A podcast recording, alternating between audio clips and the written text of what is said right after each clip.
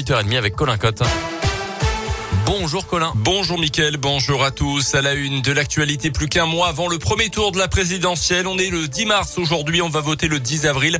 Tout au long de cette campagne, Radio Scoop vous emmène à la rencontre des électeurs. Certains savent déjà pour qui voter, d'autres non, mais tous ont en tête en tout cas des priorités pour les années à venir.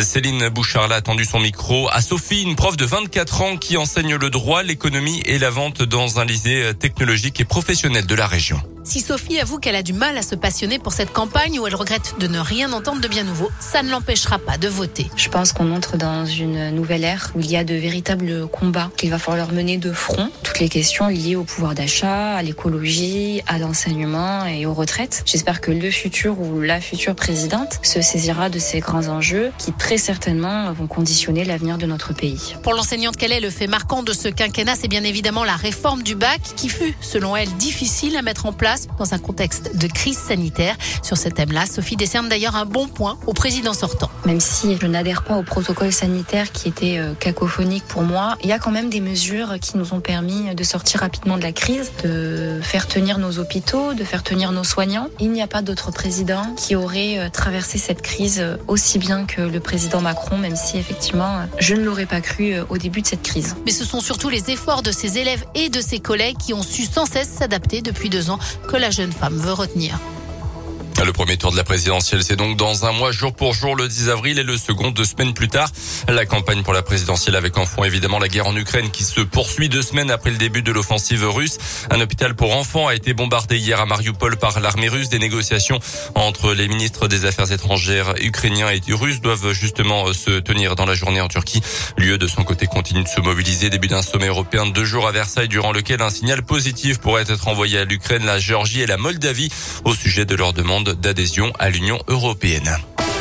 Dans le reste de l'actualité, chez nous, les recherches n'ont rien donné sur la Saône au nord de Lyon. Hier, une personne s'est jetée à l'eau en début de matinée au niveau de Messimy, laissant euh, des effets personnels sur la rive.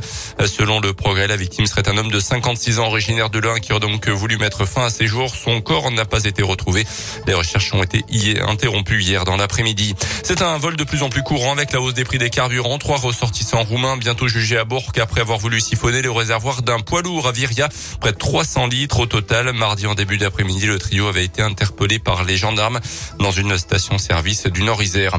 Le verdict au procès de l'attentat de Saint-Étienne du Rouvray hier soir, c'était en juillet 2016, en l'absence des auteurs du meurtre du père Hamel dans son église. Trois membres de leur entourage étaient jugés depuis mi-février pour association de malfaiteurs terroristes. Ils écopent de peine de 8 à 13 ans de prison. Ils encouraient jusqu'à 30 ans de réclusion. Les sports avec le rugby, avec la réception ce soir de Mont-de-Marsan, leader de Pro D2 pour l'USB. Les Violets restent sur une défaite face à Narbonne le week-end dernier. Match à suivre à partir de 20h à Verchères. Le club bressan a annoncé euh, par ailleurs cinq prolongations de contrat cette semaine.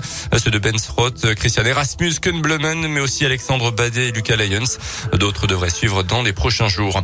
Le foot avec la nouvelle très grosse désillusion pour les fans du Paris Saint-Germain hier soir en Ligue des Champions. Défaite face au Real Madrid en huitième de finale retour en Espagne. 3 buts 1.